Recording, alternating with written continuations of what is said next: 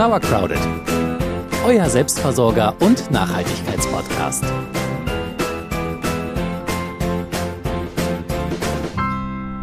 Der Wind weht, die Blätter fallen so langsam. Wir haben heute perfektes Herbstwetter. Die Sonne sticht sogar ein bisschen durch die Wolken. Und deswegen stehen wir heute auch mal nicht in unserem Garten, sondern im Wald. Wir wollen heute ein paar Pilze sammeln. Und damit noch einmal herzlich willkommen zu Sauercrowded, eurem Selbstversorger- und Nachhaltigkeitspodcast. Ich bin Celia. Und ich bin Jule.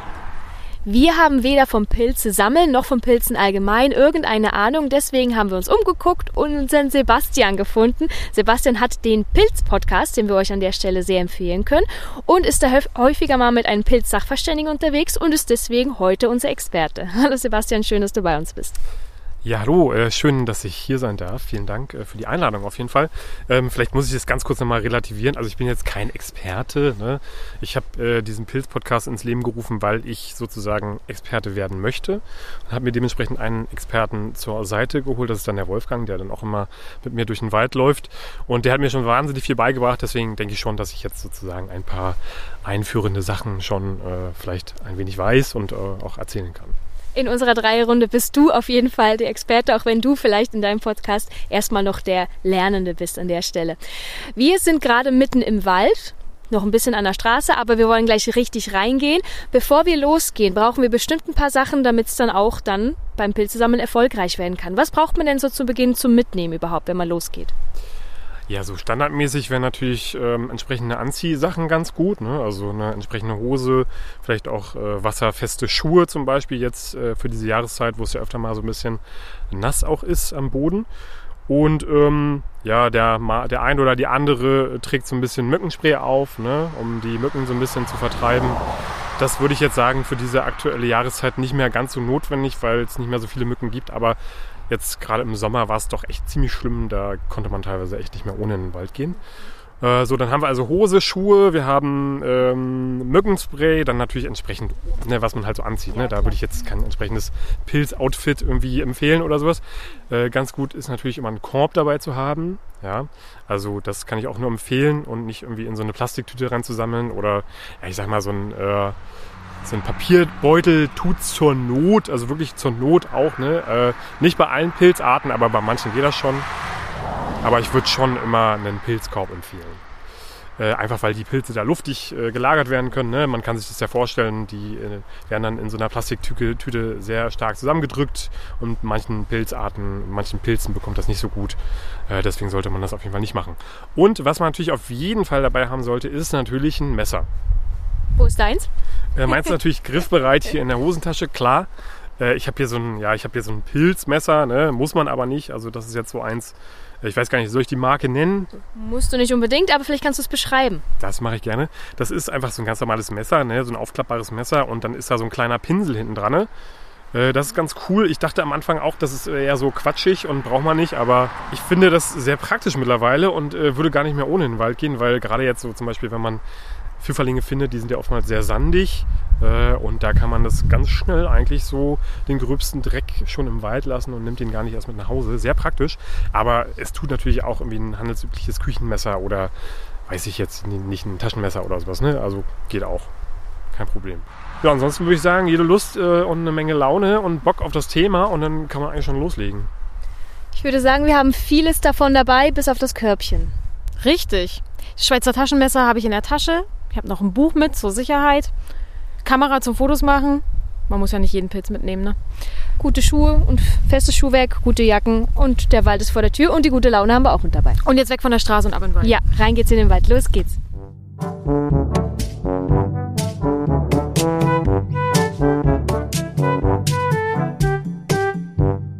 So, wir sind noch nicht mal ganz weg von der Straße. Da haben wir schon zwei Sachen gefunden. Vor allem sind wir jetzt auch stehen geblieben. Es sieht echt witzig aus, habe ich so noch nicht gesehen. Was ist denn das? Das ist eine krause Glucke oder auch früher wurde sie mal fette Henne genannt. Ich weiß nicht, ob der Name noch aktuell ist. Äh, auf jeden Fall ein sehr schöner Pilz. Jetzt hier an so einem ja, Kiefernstumpen kann man sagen. Kann man fast gar nicht mehr erkennen, weil schon sehr viel Moos drüber gewachsen ist. Aber wenn man das Moos ein wenig beiseite nimmt, dann sieht man, dass das so ein alter Kiefernstumpen ist, wo jetzt diese krause Glucke drauf gewachsen ist. Und das, die wächst auch nur in Verbindung mit Kiefern sozusagen. Entweder an ja, noch lebenden Kiefern oder eben, weiß ich nicht, einen Meter daneben, wenn die Wurzeln da drunter sind, ne, dann ist ja, der Pil ist ja der Baum ja auch unmittelbar nebenan. Oder eben auf solchen Stumpen kann man sie auch finden. Und dieses Jahr habe ich schon einige gefunden. Das scheint ein gutes Jahr für die Dinger zu sein. Und auf jeden Fall ein sehr, sehr guter Speisepilz. Und ich würde auch mal sagen, ein sehr guter Speisepilz für Anfänger oder Anfängerinnen. Aha. Warum das denn? Weil er eigentlich relativ einfach zu erkennen ist. Also es gibt wenige Sachen oder wenige giftige äh, Verwechslungsmöglichkeiten. Und wenn man den einmal gesehen hat, dann vergisst man den auch nicht. Ne?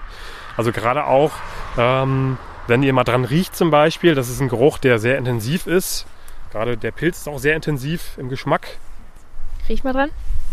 Ja, riecht sehr pilzig. Willst du auch mal? Stimmt. Es ist vor allem Dingen, also es ist nicht ein Pilz, wie ich mir einen Pilz vorstelle, mit Stängel und, und Hut, sondern Ja. es ist wirklich schön kraus. Also ich glaube, den erkennt man tatsächlich wieder. Der ist ein bisschen gehirnartig, kann man sagen. Ne? Also, Ja, oder so Korallen oder ja, Ja, genau. stimmt. Ja. Ja, sehr schöner Pilz und äh, manchmal hat man so riesige Dinger, ne, die teilweise kopfgroß sind, vielleicht sogar noch größer. Und äh, dann verströmen die manchmal so einen Duft im Wald, wo man sie dann aus etlichen Metern Entfernung schon manchmal riechen kann, wenn die Nase darauf äh, ja, äh, spezialisiert wurde. Wollen wir den mitnehmen? Oder ist der zu klein? Lohnt sich der nicht? Nö, der ist eigentlich ganz gut. Also das ist äh, genau die richtige Größe, um ihn mal zu probieren, würde ich sagen, oder? denn? Sehr schön. So, wie würde ich den denn jetzt hier, wie würde ich den jetzt hier entfernen? Ja, ich würde so ein bisschen erstmal das Moos äh, drumherum wegmachen. Haben wir eigentlich schon beschrieben, wie er aussieht. Also wir haben gesagt, er ist so ein bisschen, gehirnartig. Ne? Von der Farbe her ist das eher so ein helleres, cremiges, ja, manchmal so ins Bräunliche hineingehende, würde ich mal sagen, oder? Was, was ja, denkt ihr? doch. Helles Braun. Creme. Cremefarben, Champagnerfarben. Ja, und jetzt machen wir so ein bisschen, ähm, so ein bisschen das Moos drumherum weg und die kann man wahrscheinlich jetzt fast schon so rausheben, ja. Ja, tatsächlich. Oh, schön. Anheben. Ich würde sie mal abschneiden. Natürlich mit dem- noch ein Ohrenkneifer. Natürlich mit dem Pilzmesser, was wir eingesteckt haben. Ja, wunderbar. Oh, schön. Ach, guck, und hier sieht man richtig das Gehirn. Ja, jetzt riech mal dran. Krass, hat fast was Rauchiges noch so. Also Oh ja. sehr intensiv. Manche sagen, das riecht so ein bisschen nach Morcheln, also so Frühjahrsmorcheln, Speisemorcheln. Schmeckt aber, würde ich, also ich persönlich würde sagen, der Geschmack geht ein bisschen in eine andere Richtung. Ist auf jeden Fall ein sehr, sehr intensiver, würziger Pilz. Äh, kann man gut trocknen und dann, weiß nicht, so deftige, ja, wenn man jetzt Fleisch isst, ne, zum Beispiel in so deftige Braten mit reinmachen. Kann man aber auch äh, für Veganer oder Vegetarier äh, braten, vielleicht ein Ei drüber oder sowas. Sehr, sehr lecker. Gut aus. Voll gut. Und Das würde ich jetzt zum Beispiel, das untere würde ich jetzt noch ein bisschen wegschneiden. Ne? Das hier, der ist oftmals sehr dreckig. Ja. ähm, manchmal wächst der so, gerade so im südlichen Brandenburg haben wir viel Sand, ne? viel Sandboden. Äh, oftmals sehr sandig. Ähm, ja, da ist es dann manchmal, ja, würde ich sagen, schon angebracht, dass man vielleicht einfach mit Wasser ein bisschen Ja. säubert. Ne? Das ist dann nicht so schlimm bei dem Pilz. Ähm, weil sonst kriegst du ihn echt nicht sauber. Ne? Aber hier haben wir Glück, das geht eigentlich. Das kann man so halb mit nach Hause nehmen und dann natürlich zu Hause noch ein bisschen feiner säubern und ähm, ja, ab in die Pfanne damit, würde ich sagen. Sehr schön. Damit ihr euch ein Bild davon machen könnt, wir jeden Pilz, den wir finden, ich hoffe, es werden noch mehr, ähm, werden wir dann auch auf unserer Webseite mit einem Foto nochmal hinterlegen, damit ihr euch das besser vorstellen könnt, was wir denn alles heute so in unserem Nichtkörbchen haben. Sehr schön. Eine Sache fällt mir noch ein zur Krause Glucke. Ich sage mal Glucke, aber eigentlich ist es ja Glucke. Ähm, sie soll wohl sehr standorttreu sein. Also es kann wohl passieren, dass wenn man eine Krause Glucke äh, in diesem Jahr an einer Stelle gefunden hat, dann kann es passieren, dass sie im nächsten Jahr an der gleichen Stelle nochmal wächst. Das kann ich teilweise bestätigen. Also ich habe teilweise auch schon äh, Jahre gehabt, wo ich mal eine gefunden habe, die im Jahr davor auch an der gleichen Stelle gewachsen ist. Das ist aber ein Kann und kein Muss. Ne? Also da sollte man sich nicht drauf verlassen. Aber trotzdem guter Hinweis, wenn es schmeckt und wenn man weiß, dass der da wächst, dann kann man da mal wieder hingucken. Ja. Vielleicht hat man ja Wir Glück. verlinken den Standort und treffen uns dann alle nächstes Jahr hier. Sehr schön. Ganz tolles Exemplar.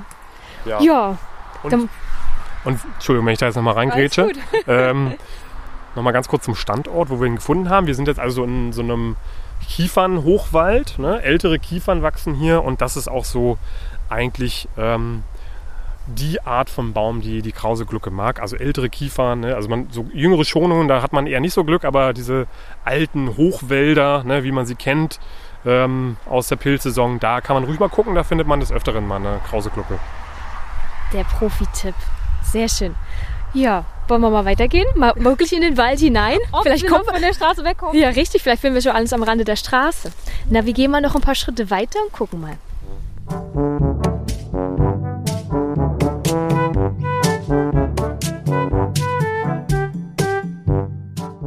So, keine 30 Schritte weiter, schon der nächste Fund. Ich glaube, das liegt daran, dass wir mal nicht zu zweit unterwegs sind, sondern mit jemandem, der sich auskennt und auch einen Blick dafür hat. Was haben wir denn hier gefunden? Ja, hier haben wir so eine kleine Familie von Maronen gefunden oder auch Maronenröhrlinge. Äh, Im Pilzbuch findet man sie auch unter Braunkappe. Marone ist manchmal vielleicht so ein bisschen irreführend, weil in anderen Gebieten Deutschlands kennt man ja die Marone als Esskastanie. Ja, das ist ja bei uns, in der Region eher nicht so verbreitet, sage ich jetzt mal. Natürlich auch, aber nicht so stark. Ähm, wie im Süden Deutschlands zum Beispiel. Äh, jedenfalls die Marone, ein sehr guter Pilz, um ins Pilzgame einzusteigen, ja, für Anfänger und Anfängerinnen. Ein sehr interessanter Pilz. Wir haben jetzt auch hier das Glück, dass wir ein paar ältere und ein paar jüngere Exemplare haben. Äh, ich habe jetzt hier mal exemplarisch ein älteres Exemplar genommen und der, ja, ne, sowas würde man jetzt nicht mehr mitnehmen. Ähm, man sieht auch, dass hier die Schnecken schon dran waren. Der Hut ist komplett aufgeschirmt, ja, also fast, naja, nicht ganz gerade, aber es, man weiß, man, man ahnt, in welche Richtung das geht. Ähm, wir haben hier also eine sehr dunkelbraune Huthaut. Kann man ganz gut sehen. Äh, dann haben wir, wenn wir den Pilz umdrehen, haben wir Röhren. Das ist also ein Röhrling. Ähm, und das ist auch eine gute Gattung, um jetzt mit dem Pilzsammeln, Pilzesammeln anzufangen, weil da gibt es jetzt ja nicht so viele äh, oder eigentlich keine tödlich giftigen Verwechslungspartner oder Partnerinnen. Partner und Partnerinnen bei Pilzen. ja. Ähm, ja, von daher ist es immer ganz gut damit anzufangen, würde ich sagen. Äh, die, Bra die Braunkappe bzw. die Marone ne, hat eher so, ja, was, was würdet ihr sagen, so grünlich-olivige Ja. Röhren. Genau. Ja, das variiert natürlich Sehr immer ein fein, bisschen ja. im Alter. Wir können ja mal so eine jüngere nehmen, mal gucken, wie es da aussieht.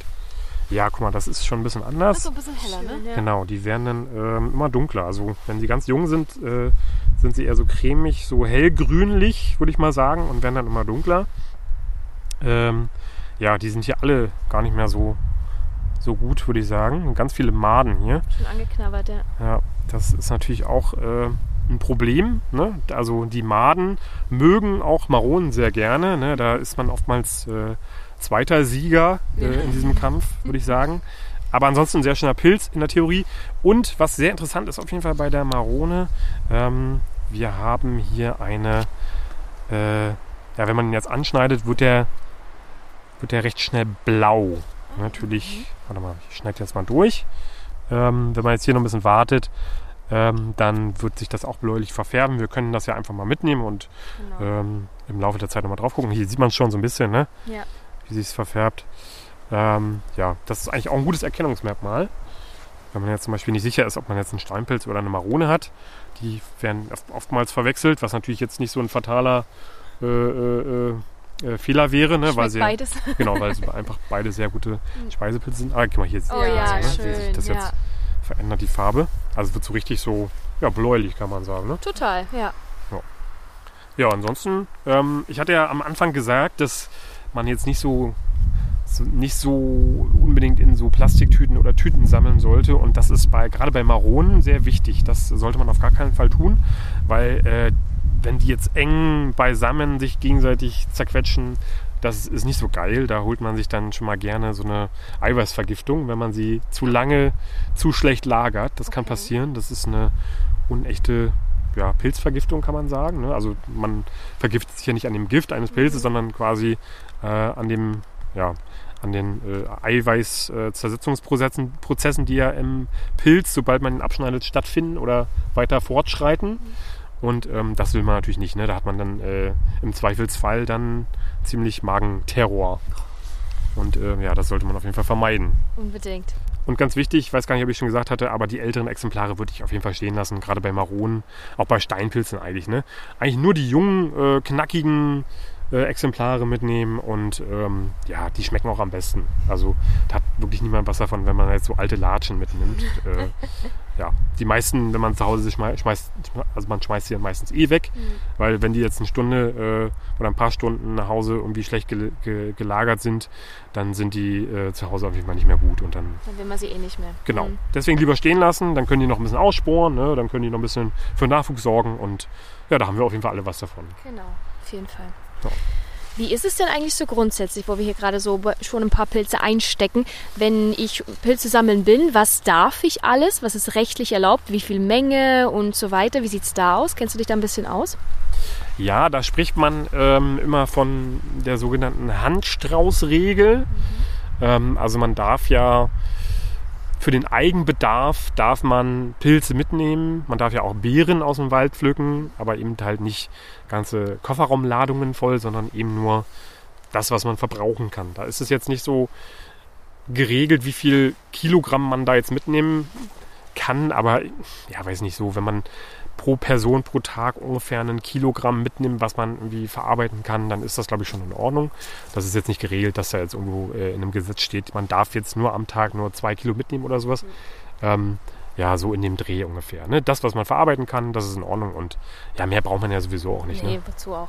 Ja. Außer man hat man einen richtig guten Fund und will dann vielleicht welche trocknen oder so in die ja, Richtung. Ja. Genau, genau, Aber wie gesagt, wenn man dann ein Kilo äh, mitnimmt, das ist ja mehr als ausreichend. Ja. Dann geht man halt am nächsten Tag nochmal oder so. Ne? Genau. Also, ja. eine gute Stelle. Und äh, was auf jeden Fall wichtig ist, äh, nicht in Naturschutzgebieten sammeln. Das mhm. darf man nicht. Da darf man ja sowieso auch die Wege nicht verlassen.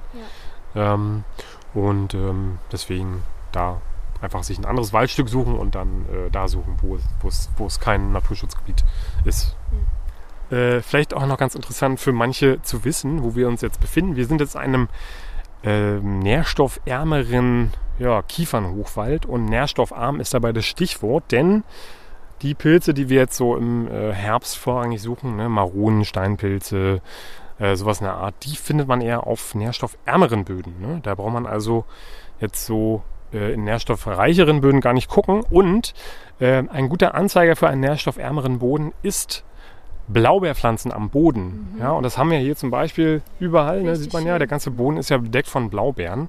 Und das ist ein guter Anzeiger für nährstoffarmen Boden. Andersrum gibt es äh, wiederum auch Anzeiger für nährstoffreicheren Boden, zum Beispiel Brennnesselpflanzen, ne? äh, hier so Springkraut, äh, Brombeerpflanzen, ich glaube Himbeeren auch. Äh, und wenn man das hat, dann kann man eigentlich umdrehen, braucht man gar nicht gucken, weil ja, da wird man nicht viel finden, da wird man nicht viel finden. Da wird man sicherlich ab und zu auch mal einen Pilz finden, aber ähm, ja, den Pilzkorb so richtig füllen wird man da wahrscheinlich nicht. Das ist doch ein Megatipp. Also wenn du an Brennnesseln vorbeigehst, weißt du, da ist der Boden sehr stickstoffreich oder nährstoffreich zumindest auch insgesamt.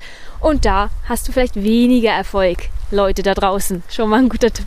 Das, das kann natürlich auch ein bisschen irreführend sein. Ne? Wenn ich jetzt zum Beispiel so einen Wald habe, der an so ein Feld angrenzt, dann kann das natürlich auch am Rande des Waldes so sein, dass da jetzt durch äh, Landwirtschaft irgendwelche Nährstoffe durch Düngung in den äh, Boden reingetragen ah, worden ja. sind. Ne? Das äh, ja, muss man dann, weiß ich nicht, nochmal 10 Meter reingehen in den Wald und muss mal gucken, wie es dann da aussieht.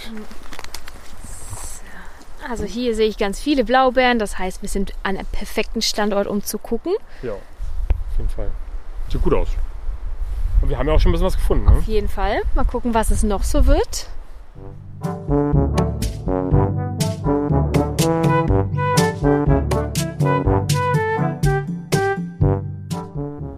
Den würde ich nicht mitnehmen. Was haben wir denn da? Das sieht mir nach einem Knollenblätterpilz aus. Oh. Ja. Äh, ich bin mir auch nicht sicher, ob es jetzt der grüne ist oder die weiße Form vom grünen. Auf jeden Fall so oder so äh, giftig und ähm, ja, einer der giftigsten Pilze, die es gibt, ne? Ja, da sollte man, den sollte man schon kennen auf jeden Fall. Ja, der hat ja, wie der Name schon sagt, und deswegen ist es auch so wichtig, dass wenn man jetzt einen Pilz bestimmen möchte, äh, ihn in Gänze sich anzuschauen, ne? also mit der Stielbasis sozusagen. Mhm und ähm, bei den Knollenblätterpilz ist es eben ein wichtiges Erkennungsmerkmal, die Knolle, wie der Name ja schon sagt. Ne? Also äh, wenn man den jetzt sozusagen einfach abschneiden würde, dann hätte man jetzt ein sehr wichtiges ähm, Erkennungsmerkmal umgangen sozusagen. Und das ist zum Beispiel immer sehr wichtig, wenn man jetzt, äh, sagen wir mal, man hat jetzt Pilze gesammelt und ähm, man kennt sich damit nicht aus und möchte jetzt zum Beispiel zur Pilzberatung gehen, ja ähm, und sich da von Profis mal sagen lassen, was man da eigentlich gefunden hat. Immer wichtig, ähm, den ganzen Pilz mitzunehmen, ja, also mit Wurzel oder Stielbasis auszugraben. Mit so einem, kann man ja mit dem Messer so aus, Mhm. raushebeln ne, aus dem Boden und dann mitzunehmen. Äh, man braucht da nicht äh, 20, 30 Exemplare von mitnehmen, da reichen eins, zwei, ja. Und ähm, dann zur Pilzberatung und das ist dann sozusagen äh, wichtig, weil dann manche Pilze sich ja über Kleinigkeiten nur, nur ähm, voneinander sich unterscheiden.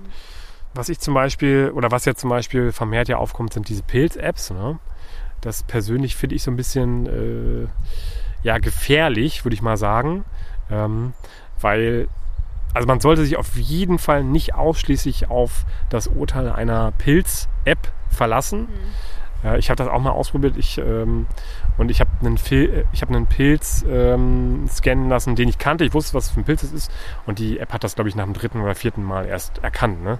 Also da sollte man sich nicht darauf verlassen, weil auch manche Erkennungsmerkmale ja gar nicht durch die App irgendwie erkennbar sein können. Ja, bei manchen Pilzen ist der Geruch ja zum Beispiel sehr wichtig. Okay. Und das geht ja natürlich über so eine App nicht.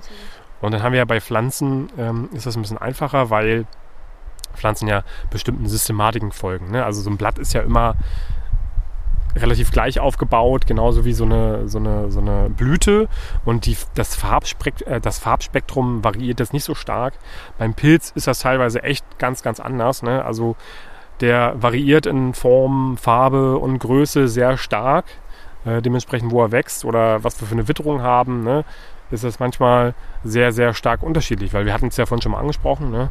äh, beim Steinpilz oder bei, bei der Marone, ja, die äh, Röhrenfarbe verändert sich, genauso wie die Hutfarbe sich auch verändern kann beim Steinpilz von ähm, im jungen Stadium von sehr hell, cremig äh, bis äh, zum äh, ausgewachsenen Alter sehr braun.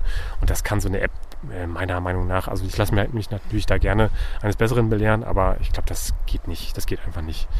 Ähm, was natürlich ganz cool ist, was man auch nutzen kann, ist diese Tagebuchfunktion, ne? dass man einfach so sozusagen die Pilze auch fotografiert und dann hat man ja eben ähm, das Datum, die Uhrzeit, wann man den Pilz gefunden hat, was dann vielleicht im Nachhinein dann nochmal interessant werden kann, um zu gucken, wann man welchen Pilz jetzt gefunden hat. So, ne? Dafür auf jeden Fall, aber jetzt sich auf jeden Fall nicht ausschließlich darauf verlassen. Das kann man sicherlich auch nochmal ähm, als zusätzlich, zusätzliches Element verwenden, ja, neben dem Pilzbuch, was man ja dabei haben sollte und vielleicht der Pilzberatung oder jemanden, den man gefragt hat, der sich damit auskennt, aber nicht ausschließlich bitte, bitte, bitte, bitte darauf verlassen. Äh, das äh, ist mir sehr wichtig und das solltet ihr auf gar keinen Fall tun. Ich glaube, das ist auch der Unterschied zu Pflanzen, also wenn man Pflanzen bestimmt, weil Pflanzen in der Regel, also, also Pilze hat man ja oft vor zu konsumieren auch und da muss man sich schon wirklich sehr, sehr sicher sein, wenn man sich da nur auf eine App oder die Community innerhalb einer App verlässt, kann das natürlich sehr gefährlich sein. Aber wenn ich jetzt im Wald bin, ich gucke mir den Pilz an, habe jetzt mal mein Pilzbuch tatsächlich dabei. Was sind so die Pilzelemente, die einzelnen Bestandteile, die ich mir angucken sollte und dann vergleichen kann, ist der das oder ist es vielleicht nicht, weil er eben nicht die Lamellen oder die Röhren oder der Hut oder wie auch immer, aber wo gucke ich da am besten was an? Naja, man also, wie gesagt, ne, den Pilz auf jeden Fall in Gänze erstmal rausnehmen. Dann haben wir verschiedenste Bereiche. Wir haben also die Stielbasis, wir haben den Stiel an sich. Dann gucken wir, ob der Pilz eventuell so eine Manschette am Stiel noch hat. Ne? Das sind dann meistens so Hüllreste. Wenn der Pilz noch sehr kugelig, rund und klein war, dann hat er so ein Velum, also jedenfalls bei manchen Pilzen. Und dann, wenn das sozusagen äh, aufreißt, dann bleibt manchmal so eine Manschette am, äh, am Stiel hängen. Ähm, wie zum Beispiel auch bei diesem Knollenblätterpilz. Äh, oder bei Butterpilzen zum Beispiel, ganz, ganz kennt man das ja auch äh, wenn die so eine, so eine leichte Haut noch haben, wenn sie, wenn sie sehr jung sind. Ähm, ja, dann gucken wir natürlich, ob er Lamellen hat, wie die Lamellen angeordnet sind. Ja, also die können auch so kreuzförmig sein oder ähm, sehr gerade. Ob die Lamellen abgesetzt sind, ist bei manchen Pilzen wichtig. Ob sie brüchig sind oder nachgiebig sind. Äh, und dann haben wir natürlich als letztes das ähm, auffälligste Merkmal eben den Hut. Da haben wir natürlich in erster Linie die Farbe, die wichtig ist. Ne? Ähm, auch so die Beschaffenheit, wenn man da jetzt mal so mit dem Finger drüber geht, ne? ist die jetzt eher schmierig, ist die eher so vielleicht auch rau. Ne? Ähm, das zum Beispiel kann auch ein Erkennungsmerkmal sein. Und die Haut, ja, also die, wir haben also die Farbe der, des Hutes und auch die Haut.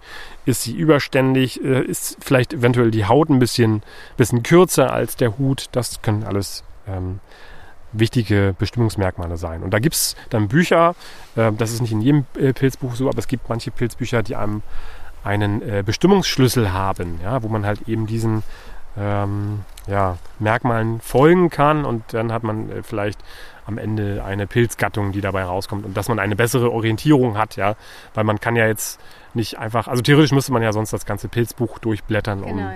ein äh, Pilz sich äh, anzuschauen. Und da, was, was mir da gerade einfällt, das könnte natürlich sehr interessant sein, wenn man jetzt eben eine Pilz-App hat, ja, wenn man das ja weiß, dass sie nicht sehr hundert- hundert- hundertprozentig genau ist, aber eben, wenn man dann bei der späteren Analyse oder Recherche im Internet vielleicht einen, einen Anhaltspunkt hat, ja, wenn die, wenn die App also sagt, das ist jetzt der und der Pilz, dass man dann im Nachhinein dann äh, von da aus die Recherche starten kann und äh, über Bilder im Internet ähm, gucken kann, was gibt es für äh, Pilze, die sie dem ähnlich sehen, was gibt es für Verwechslungspartner und darüber ja dann so ein bisschen recherchieren kann. Im Zweifelsfall hat man jemanden dabei, der sich damit auskennt, der einem sagen kann, ja, hier, das ist der Pilz äh, und das ist natürlich das Einfachste. Oder wie gesagt, man geht ihm damit zur Pilzberatung. Das ist natürlich auch sehr interessant. Das stimmt. Ja, das ist auf jeden Fall auch nochmal vielleicht für, für den einen oder die andere interessant zu wissen. Pilzberatung, einfach mal googeln. Also wir, haben, wir sind jetzt in Brandenburg unterwegs, ne? Brandenburg, Berlin, da gibt es so ein paar Anlaufstellen. In Berlin zum Beispiel ähm, den Botanischen Garten in Berlin. Die haben jetzt besonders in der Pilzsaison bieten die öfter mal so eine Pilzberatung an. Die ist auch kostenlos. Muss man mal auf der Seite gucken, wann die äh, stattfindet.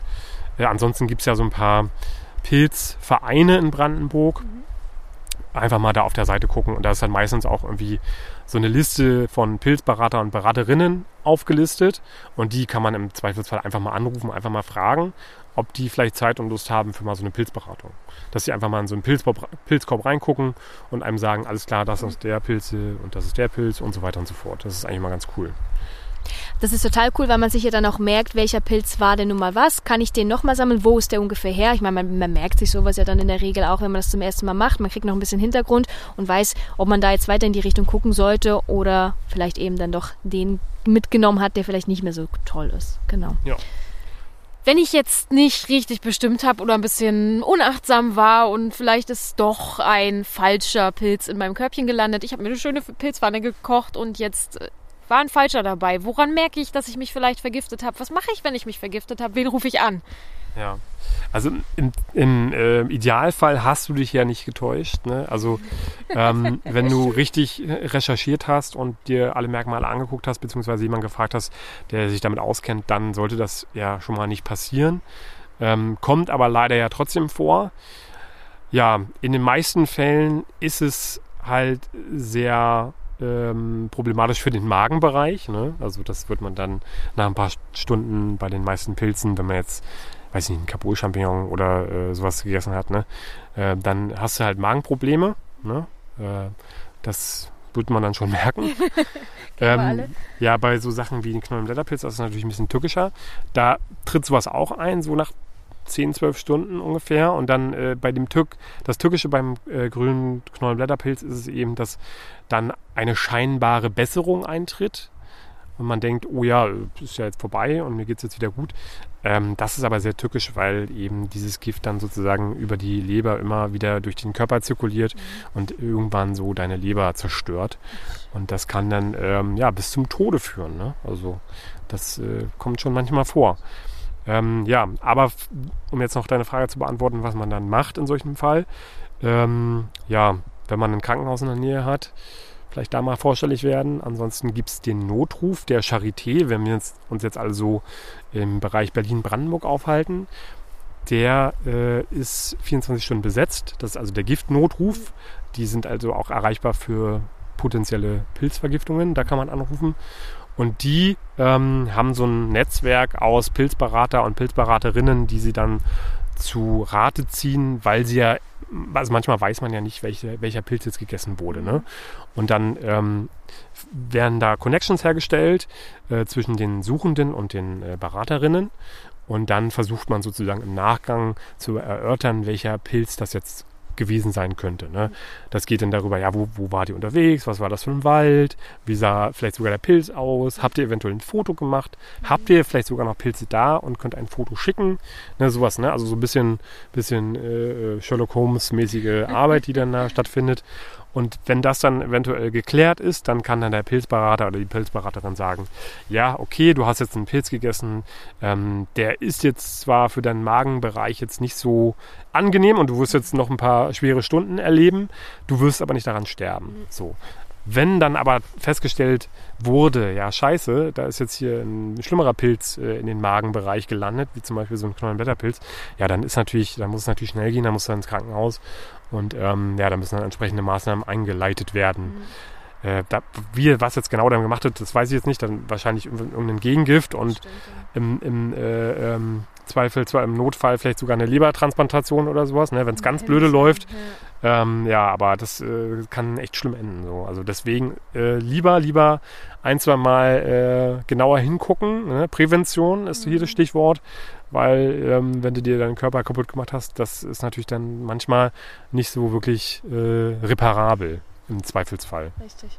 Dann können wir noch ein bisschen durchstiefeln. Vielleicht sehen wir noch was Schönes, was sich ergibt.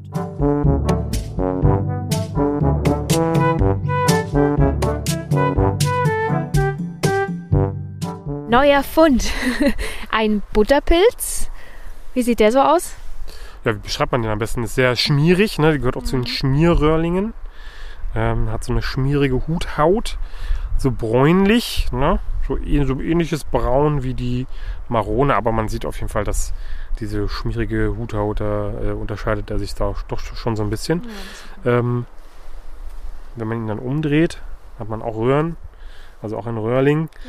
Ja. Ähm, und ja, so eine Haut, ne, die da äh, zwischen Stiel und Hut äh, teilweise gerissen, teilweise noch ja, zusammen ist. Das ist so ein, so ein Velum, ne, was halt irgendwie, wenn der Pilz noch kugelig rund und geschlossen ist, äh, eben den Stiel mit der Hut, mit dem Hut verbindet und das reißt dann halt irgendwann auf. Manchmal bleibt dann so eine, ja, so eine Manschette übrig, äh, ja, bei, den, bei manchen Pilzen.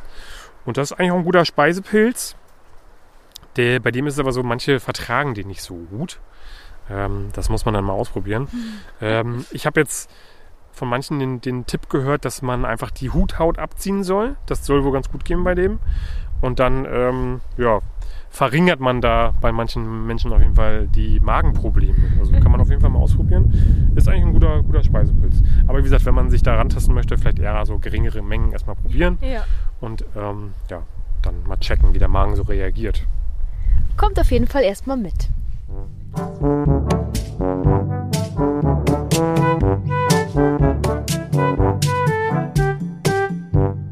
Wir sind jetzt zurück am Auto, haben ein kleines äh, Abendessen gefunden, unsere krause Glucke, die werden wir nachher in die Pfanne hauen. Wir haben viel gelernt und äh, viel erlebt und sind jetzt hoffentlich ein bisschen sicherer unterwegs im Wald, wissen zumindest, wen wir fragen können, wenn wir uns nicht ganz sicher sind. Das ist ja auch gut. Ähm, ich hoffe, ihr habt jetzt auch ein bisschen Lust bekommen, in den Wald zu gehen. Wir bedanken uns nochmal ganz herzlich bei Sebastian vom Pilz Podcast. Äh, sehr gerne. Vielen Dank für die Einladung nochmal. Und äh, ja, keine Ahnung, wenn ihr Bock habt, schaut doch einfach mal, schaut doch einfach mal beim Pilz-Podcast vorbei. Einfach mal googeln Pilz-Podcast und findet man eigentlich relativ easy. Auch bei Instagram zum Beispiel. Ansonsten würde ich sagen, ja, geht raus, ey, macht richtig Bock. Also ihr da, die Leute, die jetzt da sozusagen vom Lautsprecher sitzen und das Ganze hier hören, geht mal raus. Das Wetter wird wieder gut. Die Pilze kommen jetzt so richtig nochmal in Fahrt. Hat jetzt auch nochmal geregnet, also jedenfalls bei uns hier in der Region Berlin-Brandenburg. Ähm, und ja, ich sag mal, so in so einer Woche geht es dann mal richtig ab im Wald. Nutzt das mal. Macht eine Menge Spaß. Pilzsammelbefehl an der Stelle, würde genau. ich sagen. Und Einschaltbefehl für den äh, Pilz-Podcast. Auf jeden Fall. Verlinken wir in den Show Notes und bei Insta und überall. Und alle Bilder, alle Pilze, die wir gefunden haben, gibt es auch nochmal als Bilder bei uns auf dem genau. Blog. Und äh, falls ich jetzt eventuell ähm, leichte, leichten Quatsch oder irgendwelche Ungereimtheiten erzählt haben sollte, schreibt es einfach in die Kommis, Leute, und lasst auch noch ein Like da. Ne? Dann sagen wir wieder mal vielen Dank fürs Zuhören, vielen Dank fürs Einschalten. Wir hören uns beim nächsten Mal. Tschüss. Tschüss. Ciao.